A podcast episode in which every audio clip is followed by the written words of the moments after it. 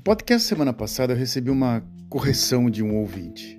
Né? Eu tenho alguns ouvintes que alguns sempre interagem comigo. Eu falei do zagueiro Felipe Neto e era Felipe Melo, né? Jogou no Palmeiras, o Palmeiras foi campeão da Libertadores, etc, etc, etc, etc. Então, já a gente começa com uma errata já, mas eu devo ter errado muitas outras coisas, porque aqui eu falo que vem lembranças, eu não checo fontes, é literalmente eu falando comigo mesmo.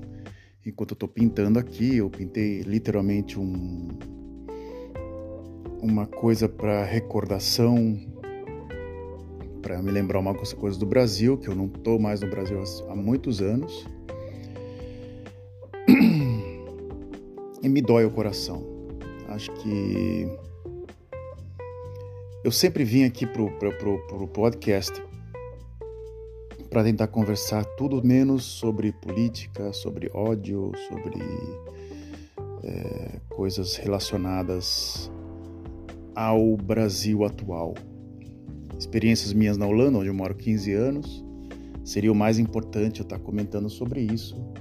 E tem vezes, mas tem vezes que passa do normal. Passa, vai além do que eu imagino. Então por isso que às vezes eu, eu chamo o podcast de delírios. Esse aqui é o podcast que já tenho aqui há dois anos falando eu comigo mesmo já. É, uma, é, um, é um local onde eu tenho meus desabafos, tenho minha conversa com os, alguns amigos, é o local onde eu converso em português mesmo tendo pessoas audiência, audiência de fora do Brasil, que eu, às vezes me chama muito a atenção os locais de onde vem a, é, mensagens, coisas, lugares que eu nunca imaginaria que eu ia receber uma mensagem. E também tem parte de ódio e parte de carinho, pessoas que me mandam coisas interessantes, como Quebrando Mitos, é um documentário que uma, uma grande amiga minha mandou para mim, de, do mesmo é, documentarista que fez um documentário chamado Quebrando o Tabu. Os dois documentários estão abertos. Quebrando o Tabu é uma espécie de um de um de uma é, da, do, do, início de tudo. Era um, é, um, é, um, é, um, é um diretor de cinema brasileiro, Grostens.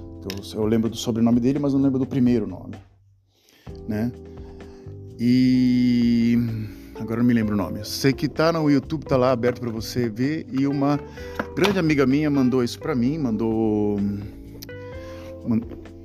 mandou esse documentário quebrando o mito sobre a masculinidade frágil de Jair Bolsonaro. Vai lá, acessa, assista, que é interessante mesmo.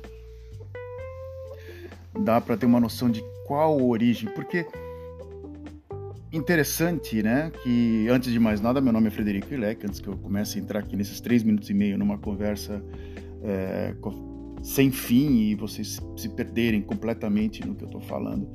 Eu moro há 15 anos, eu estou indo o 15 ano morando na Holanda, não retornei ao Brasil nesse meio tempo, não sei o que está acontecendo. Muitas pessoas comentam coisas comigo.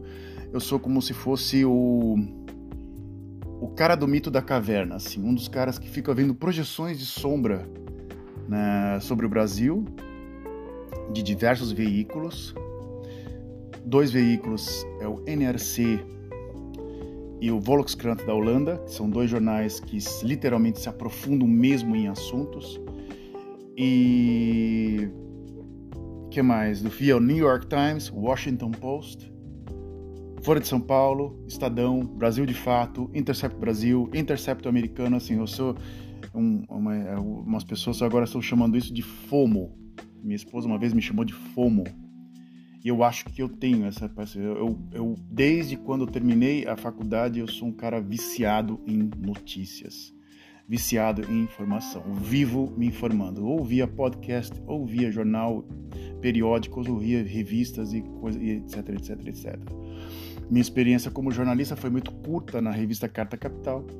É, eu já fui logo para o ensino. E eu em si, eu não gostei muito de ir para a universidade da, ensinar, porque eu vi que muitos dos piores professores que eu tinha na faculdade eram professores que tinham trabalhado um período muito curto como jornalistas e já tinham caído na universidade porque era o único local que eles conseguiam progredir. Então, por isso, eu resolvi mudar, sair da carreira acadêmica e vim para a Holanda e encarar uma carreira, uma coisa completamente, coisas que eu nunca imaginei que eu ia ver na minha vida. Aqui eu conto uma delas, porém hoje eu vou um pouco mais para o Brasil sobre esse documentário e sobre a situação atual, sobre informações, sobre uma série de coisas. Qual é o tema de hoje? Sim, do, o tema de hoje é sobre esse documentário Quebrando Mitos, né? que é bem interessante. E literalmente o discurso de ódio o fascismo e como está isso se alastrando literalmente pela Europa e, pela, e literalmente pela América Latina. Vamos começar aqui por tudo, pelo, pelo, pelo começo de tudo. 2008, eu não estava muito satisfeito com a Universidade Brasileira. Estava um processo de. Estava um início de tudo, acho que desde 2000 2002, por aí, 2003, estava começando é, coisa de cotas, uma série de coisas. E todo início de projeto é um pouco caótico, vamos dizer assim. O Brasil, que, o Brasil, que é um país que não tem muita estrutura, começa com uma coisa muito caótica. Eu terminei a faculdade em 2003 e em 2004 eu estava enfiado dentro da USP. Lugar onde era referência de 10 a cada 10 professores da minha faculdade, onde eu me formei na Universidade Católica de Santos.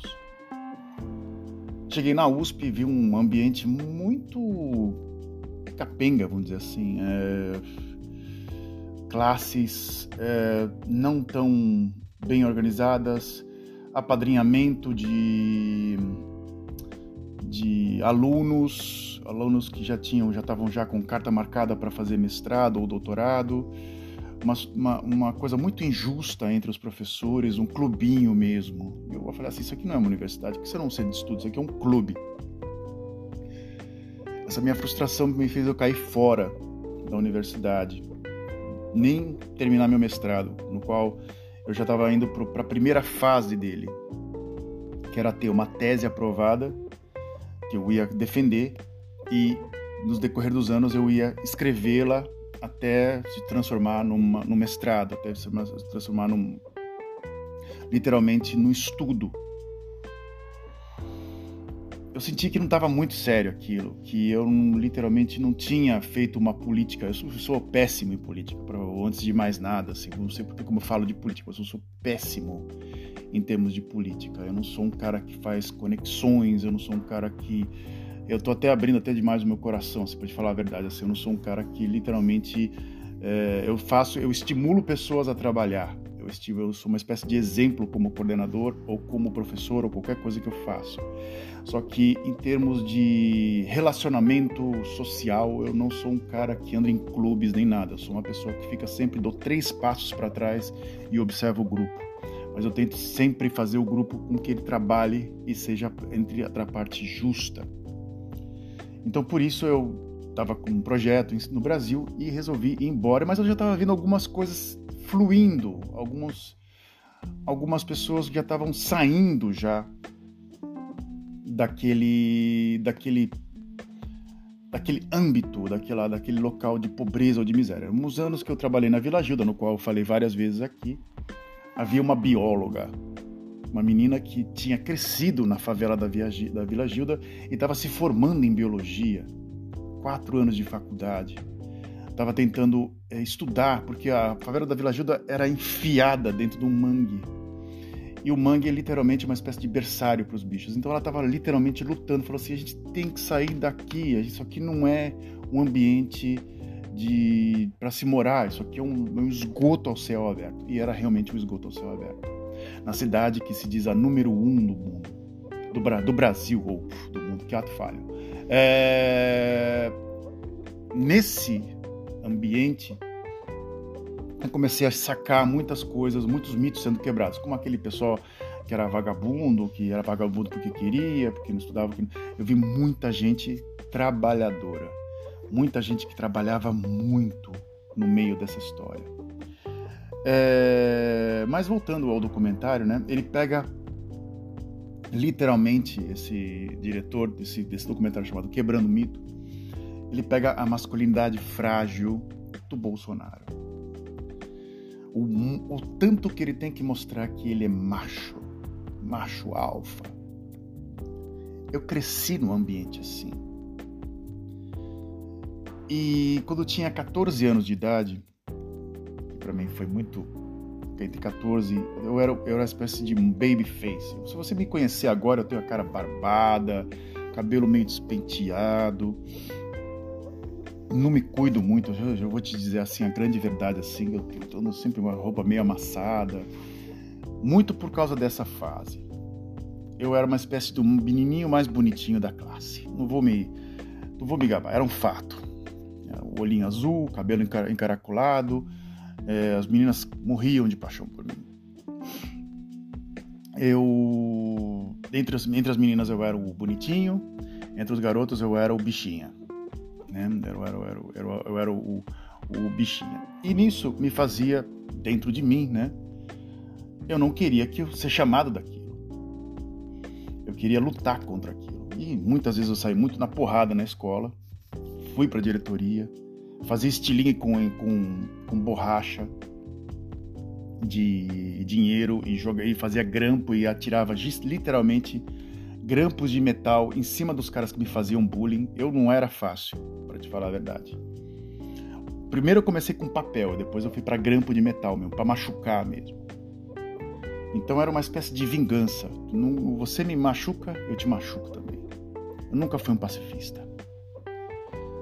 E quando eu cheguei nesse, né, em casa, eu literalmente era uma pessoa muito fechada em casa, eu não me abria fácil. Eu era realmente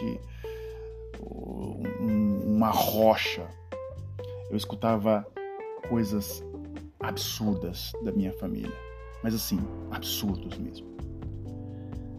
É, eu lembro que uma vez eu fui numa pizzaria com meus pais e meu pai de repente perguntou para mim se eu gostava de mulher.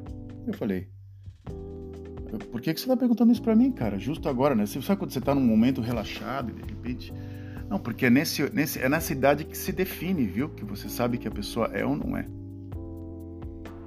Eu falei, da onde você tirou isso? E de onde veio essa informação? Por que você está me acusando dessa maneira?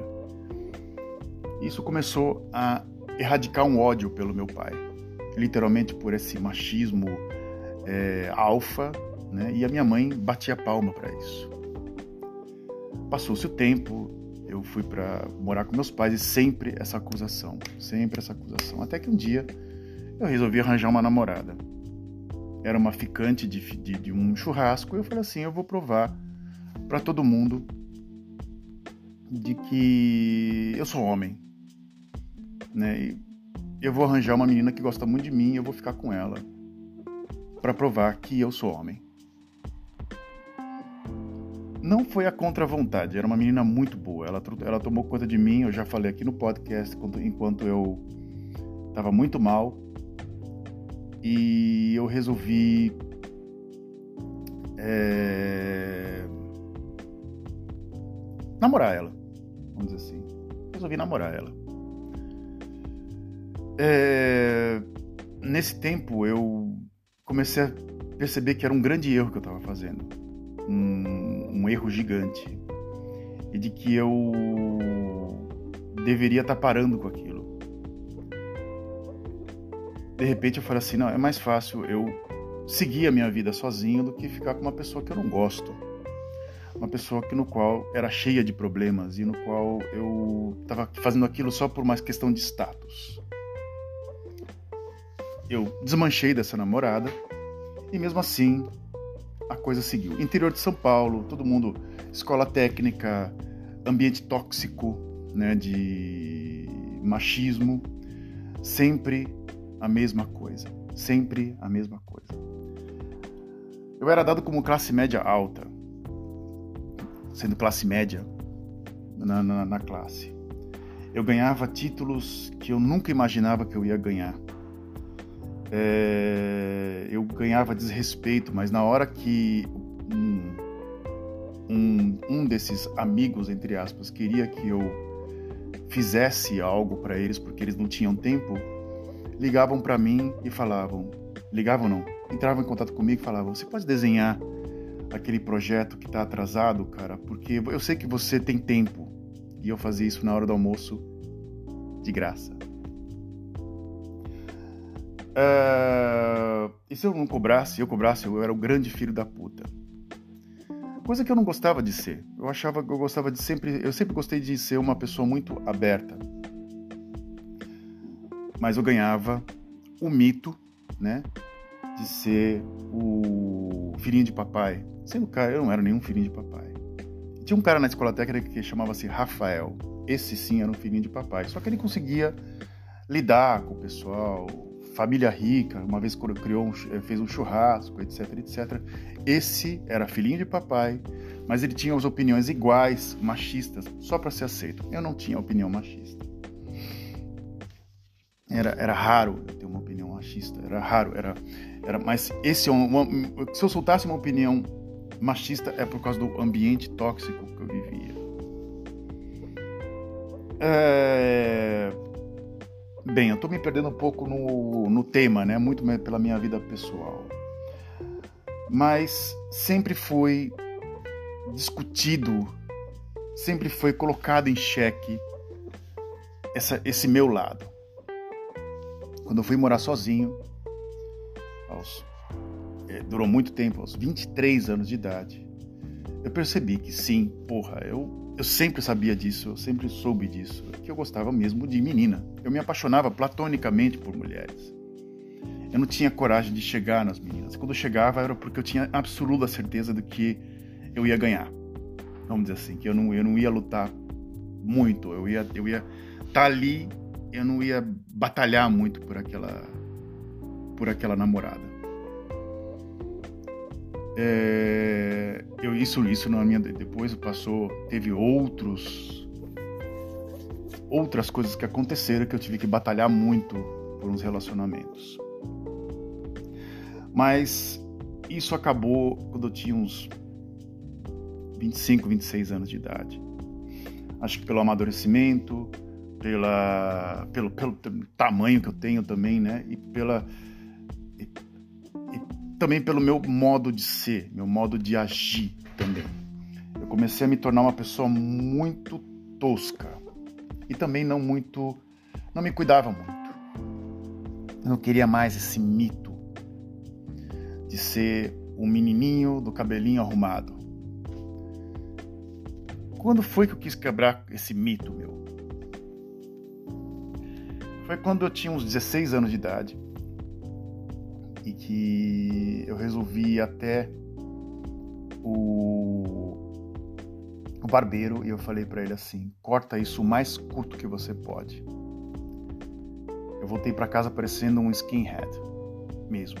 Meu cabelo está, meu cabelo estava literalmente extremamente curto. Minha mãe tomou um susto. Para onde você vai com esse cabelo de reco? Ela falou para mim. Eu falei: esse é o cabelo que eu quero ficar e não é o seu cabelo. Dali em diante eu comecei a ter um confronto muito grande com a minha família, desde que eu me conheço. Eles conseguiam me rotular de uma coisa, sendo que eu sabia que eu era outra coisa. E quando você começa a falar uma coisa para uma pessoa durante muitas vezes, isso acaba se tornando verdade, você acaba acreditando nisso. E era colocado isso para mim constantemente, constantemente. Na faculdade eu acabei e depois também depois da faculdade eu acabei estudando muito sobre a formação social do Brasil, o que fizeram com os negros, o como foi é, dividido a, a, a, a, riqueza do Brasil e como desigual que o Brasil é. E me percebi que eu era uma minoria branca, mesquinha e racista e homofóbica. Meu primeiro amigo homossexual declarado foi um cara que, que fazia faculdade de letras. Eu vou chamá-lo de Rodrigo, né? E ele trabalhava numa locadora chamada Paradiso. Era uma locadora de vídeo. Tínhamos conversas fantásticas sobre cultura, sobre literatura, sobre uma série de coisas. Nunca, em nenhum momento, ele nenhum momento fez uma deu uma cantada em mim. Um dia, no carro, a gente foi a São Vicente, na Praia da Biquinha, tomou uma cerveja, eu, ele, um cara chamado Vinícius e mais outro amigo dele, que era acho que era o namorado dele. E eu falei assim, eu não entendo como é que vocês têm prazer ter sexo anal. Porque eu não sei como é que isso pode estar tá um lugar onde é feito só para sair e pode entrar algo. Falei dessa, dessa maneira, uma maneira muito homofóbica. A resposta do namorado dele falou assim: Meu bem, é porque o senhor não conhece o KY, porque vai, vai que vai. Eu nunca tinha tomado uma invertida dessa. Eu falei assim, cara, eu não tô nem curioso para saber o que, que é o KY, eu sei o que, que é, né? Eu sei o que, o, o que, o, o como, o como isso. Mas eu nunca imaginei que haveria uma resposta dela. Ninguém se ofendeu, ninguém, assim, a risada, a, a, a, a resposta foi numa boa. Eu não levei a a coisa na, na, na agressão. Eu até pensei um pouco, falei, peraí, pela união dos dois, pela por uma vamos dizer assim, uma parte mais social, por uma coisa de amor, que eu acho que não tem sexo, para a grande verdade. E também pelos meus anos de solidão, que eu vivi muitos anos de solidão, naqui, numa, estudando, eu fiquei quase seis anos literalmente sozinho, foi horrível, né? Eu resolvi falar assim, vamos pensar um pouco por esse lado da homossexualidade. Vamos pensar um pouco por esse lado da união. Eu acho que não tem muito a ver, mas eu vou tentar encaixar uma situação de sobrevivência humana de um cara que eu entrevistei, que foi presidiário do navio Raul Soares. O navio Raul Soares foi um navio que embarcou, desembarcou, que atracou, quer dizer, em Santos em 1964 e resolveu pegar todas as pessoas que eram cabeça do sindicato e do Partido Comunista do, de, do, do Partido Comunista e levaram como para um navio presídio. Muitos ficaram. Esse senhor ficou um ano no navio. Eu vou chamar ele de Pedro. É, esse senhor Pedro, né? Ele foi preso, não sabia por que está sendo preso. O, o sindicato do, do, do, dos portuários de Santos tinha uma força gigante e resolveram. Ele era uma das pessoas, um dos tesoureiros do, sindicato, um dos intelectuais. E colocaram ele no navio. Um dia, um dos militares encafifou com ele. Falou assim: O senhor tem que falar aquilo que você sabe. Ele falou: Não sei nada. Da onde vocês estão tirando isso? Do, da onde vocês, de onde vem isso de vocês?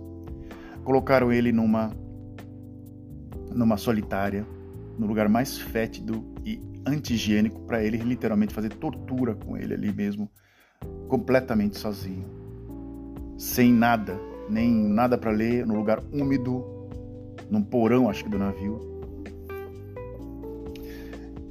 E ele ficou, acho que durante. Ele não sabe o tempo, que ele perdeu a noção do tempo, perdeu, a noção de tudo. Foi uma tortura gigante. De repente, um dos militares falou assim: esse cara não sabe absolutamente nada. Se ele soubesse, ele abriria a boca. Falaram: a gente pegou um cara errado. A gente tem que fazer? Como sempre, né? Os militares erraram pra caralho na época da, da, da, da ditadura. Colocaram uma pessoa para ficar com ele na cela. O que esse homem falou para mim? Ele falou assim, cara, quando entrou uma pessoa dentro da cela depois de não sei quanto tempo, eu me senti extremamente aliviado. Eu nunca imaginei que eu viria outra pessoa depois disso. Eu imaginei que eu ia morrer. Ele falou, esse senhor chamado Pedro, que eu falei. Eu penso sim que literalmente a união entre sexos, do mesmo sexo, heterossexual, homossexual, é sempre saudável. É muito saudável. Esse documentário Quebrando Mitos, ele vai, ele, ele começa discutindo essa, essa, essa, esse macho alfa do Bolsonaro, que também pode ser colocado também para o Vladimir Putin também. Pode colocar, ser colocado para o Vladimir Putin tranquilamente. É, é de um menino que o pai era editor da revista Playboy, um cara que conviveu anos e anos e anos com com coelhinhas da Playboy. Assim, mesmo depois que ele tinha 10 anos de idade, o pai faleceu de, do ataque do coração. E mesmo assim continuou a conexão com a Playboy. Mesmo assim, o pai tinha uma, um cargo alto, era ele editor-chefe da revista Playboy.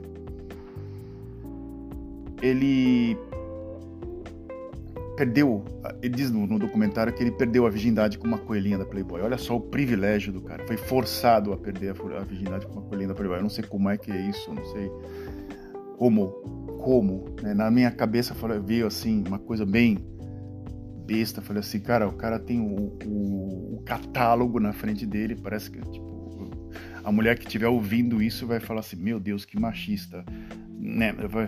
catálogo na frente dele, eu quero essa daqui. Imagina, você com 18 anos de idade, hormônio saindo pela, pelo, pelo, pela orelha e pelo, pelos olhos, assim.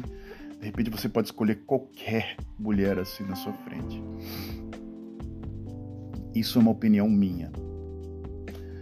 Porém, ele seguiu, ele foi estudar em Los Angeles, foi estudar, é, acho que em Nova York ou em Los Angeles, cinema, voltou, fez documentário Quebrando Tabu, e aí em 2018 ele se sentiu obrigado a, a fazer um documentário chamado Quebrando o Mito, que bota a masculinidade do, em xeque do Bolsonaro.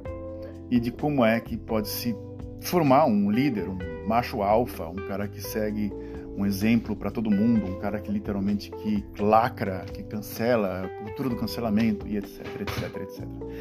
É muito documentar, é muito interessante o ponto de vista dele. Existe a página Quebrando Tabu na, na internet, na, na no Instagram.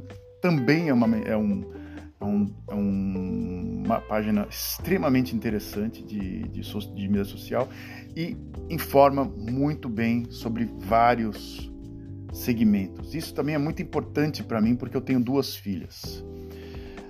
É, a modo que eu costumo agir nesse, nesse, com esse tipo de informação é o modo que elas vão aprender a lidar com isso. Eu sou exemplo para elas. Então, a forma que eu falei para vocês no começo do, do, do, do, desse podcast, que eu literalmente eu costumo ver as pessoas de longe como elas vão agindo e vou coordenando, não, eu tento ser um exemplo para todo mundo. Sim, eu também tento ser um exemplo dentro da minha própria casa. Sou como qualquer outra pessoa. Tenho ataques de loucura, tenho. é outra pessoa, né? Eu tenho ataques de fúria, e da fúria e do ódio, me, quando eu acalmo a minha cabeça, quando eu me acalmo mesmo, eu tento entender o que, por que, que aconteceu aquilo. O porquê que acontece isso comigo é muito simples. Eu cresci num ambiente tóxico familiar. Uma pessoa que cresce num ambiente tóxico, ela tem no na base dela clichês, racismos, tudo quanto é tipo de coisa que você imagina que vai vir assim, que você nem imagina de onde vem. Quando você confronta isso dentro da sua educação, te gera o ódio, depois gera a compreensão. E para você trocar isso na, minha, na idade onde que eu tô agora, é muito complicado. O que, por que, que eu consigo discutir isso hoje? E sempre consegui discutir. Porque eu, eu nunca aceitei isso. Né? Um tempo sim, eu pensei comigo que era literalmente pecado uma pessoa. Como é que duas pessoas podem se viver junto? Porque isso não é biologicamente aceito. Mas sim, é também biologicamente aceito. Dentro do, você não pode pegar uma pessoa dentro de uma caixa e encaixar você é homem, você é mulher, você não tem isso. São, o, o ser humano é muito dinâmico. Então, é, aqui na Holanda, eu lembro que eu fui num concerto. É, eu era fotógrafo de um concerto chamado Parax City Live, em 2017. E havia um cantor, que era um cantor que tinha ganhado uma competição tipo X Factor na televisão, é, ou, ou, ou aquele Idols. Ele tinha ganhado, ele tinha feito uma banda, acho que era, o, era, um, era um, era um, um programa chamado The Best Zanger van Nederland, acho, acho eu. É, Dow Bob, nome dele. Esse Dow Bob era uma espécie de Elvis Presley com Johnny Cash. Ele tinha feito uma mistura com um cabelinho de Elvis Presley, era um cara meio babyface. E o apresentador do festival falou assim: Olha só, agora vai entrar o Dow Bob, ele é bissexual. E colocaram isso como. Eu fiquei assim, ué, assim, aberto no festival. E eu não imaginava que ele era bissexual para falar a grande verdade para você. E mas eu, antes, muito antes, eu vou falar, ah, essa foi a primeira vez, que inocência. Não, não. Não esperava que uma, um cara como ele era bissexual. E também uma pessoa que eu, que eu tive um, um bom relacionamento, que foi uma namorada que eu tive durante muitos anos, virou para mim e falou assim: Eu convivi com uma mulher durante um ano. Eu fui eu me apaixonei por uma mulher. E a gente chegou até tomar cerveja, eu, eu, ela e a namorada e o futuro marido da menina também. Foi a primeira, eu estava sentado e eu estava conversando com ela e ela virou até falou para assim: "Se você continuar assim, eu até me caso com você", ela falou para mim. Que você vai ser lindo no futuro, mas lindo de acordo com meus gestos e com de acordo com que eu aceitava as situações. Eu acho que dentro de mim eu tenho que falar assim: esse é o mundo moderno, isso é mais dinâmico, e quando você aceita isso, a coisa corre mais fácil. Então, dentro de mim, eu tive que quebrar um mito do macho alfa, no qual a minha família espalha isso. Literalmente, tem mecânicos, tem é, ajudante disso, meu pai trabalhou na parte de logística. Mas olha que interessante que é. Há um lado da minha família que é um lado muito intelectual. Que eu tinha uma tia que era assistente social, que lia livros como Camões, como Fernando Pessoa, como autores como José Saramago, tinha MPB como trilha sonora na casa dela. Era uma pessoa muito aberta um, um tio chamado Felicindo, que faleceu aos 93 anos de idade, viajou o mundo inteiro. Também é, era ele era despachante é, aduaneiro, acho eu, de, de comércio de porto mesmo. Um homem muito aberto, só que um pouco arrogante. Eu cheguei a conhecer ele no final da vida dele, com 91 anos de idade muito, assim, um senhor assim chegava a ser um pouco você sabia que ele tinha conteúdo, mas ele estava de saco cheio já de tudo aquilo. Ele não ele ele já estava assim, mal, não aguento mais isso. Me dá um tempo, né? Hum, você tá no final da sua vida, né, cara? Você tá cansado, você fala assim, mas por que eu tô aqui, né, meu? Tinha 91 anos de idade. Mas era um homem que ele uma vez falou que numa numa discussão entre ele e a mulher dele, que a mulher dele fazia parte de um grupo chamado Olhos de Shaya, que era um grupo esotérico, e ele aceitou isso porque era a mulher dele, né?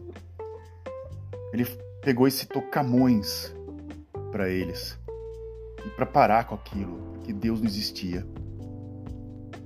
Eu como ateu, na época eu estava quase, eu estava quase ate, ate, ateizando, hoje eu ateizo bastante. Achei aquilo demais poxa. Ele não tinha nada de macho alfa. Ele, então, esse lado que eu tô falando assim, não se, era como se fosse água e óleo. E não se misturava. Eles aquele lá, ó, aqueles lá que, que, acham que aqueles cácaras, né, aqueles snobs ali, no final eram pessoas que tinham muito conteúdo. No, no final eram pessoas que tinham bastante. E mesmo assim, a minha natureza, dentro de mim, achava que aquilo era o correto. E não esse lado assim, tipo, mulher tem que ficar na cozinha, É, eu, foi a primeira coisa que eu falei para minha esposa. É, eu quero que você literalmente é, desenvolva as suas habilidades. Falo isso para minhas filhas. Eu tenho duas filhas. E é isso que eu gostaria de estar tá passando a vocês. É, quebrem mitos. Pensem na vida. Entenda por que acontecem as coisas. É, nesses, eu nunca me estiquei tanto, já tem 35 minutos de podcast. Eu vou ver aqui o nome do, do diretor, porque eu me sinto um pouco obrigado a ver isso, porque tem vezes que eu não sei. Eu, eu não, não passo informação direito e essas correções, assim, às vezes de alguns ouvidos me. Não é que me machucam, né, cara? É, eu, não, eu não vou falar assim para vocês. É, é, como, como Fer, é, Fernando. Como é que é o nome do cara? Fernando Rostein, né? O nome dele. O nome do quebrando do, do diretor do Quebrando Mitos chama-se Fernando Rostein. É, acho que é Rostein Andrade. Vai lá, tá aqui, tô vendo aqui, tem uma hora e meia, assistam esse documentário. É interessante. Esse documentário mexeu bastante comigo, para te falar a verdade.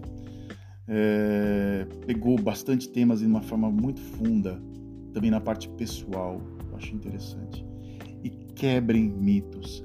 Pensem, dialoguem, mas de uma forma mais racional. Não peguem teorias da, da, da, da conspiração, não joguem coisa. Tentem sempre passar para o lado racional Pensem democraticamente, não demonizem política. Isso é, isso, isso é horrível, isso é a base, é a base do fascismo.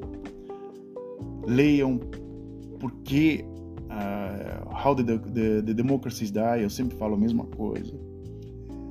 E como, como, como nascem os fascistas, leiam sobre sempre vai à direita, sempre vai à direita é o mais podre e tosco.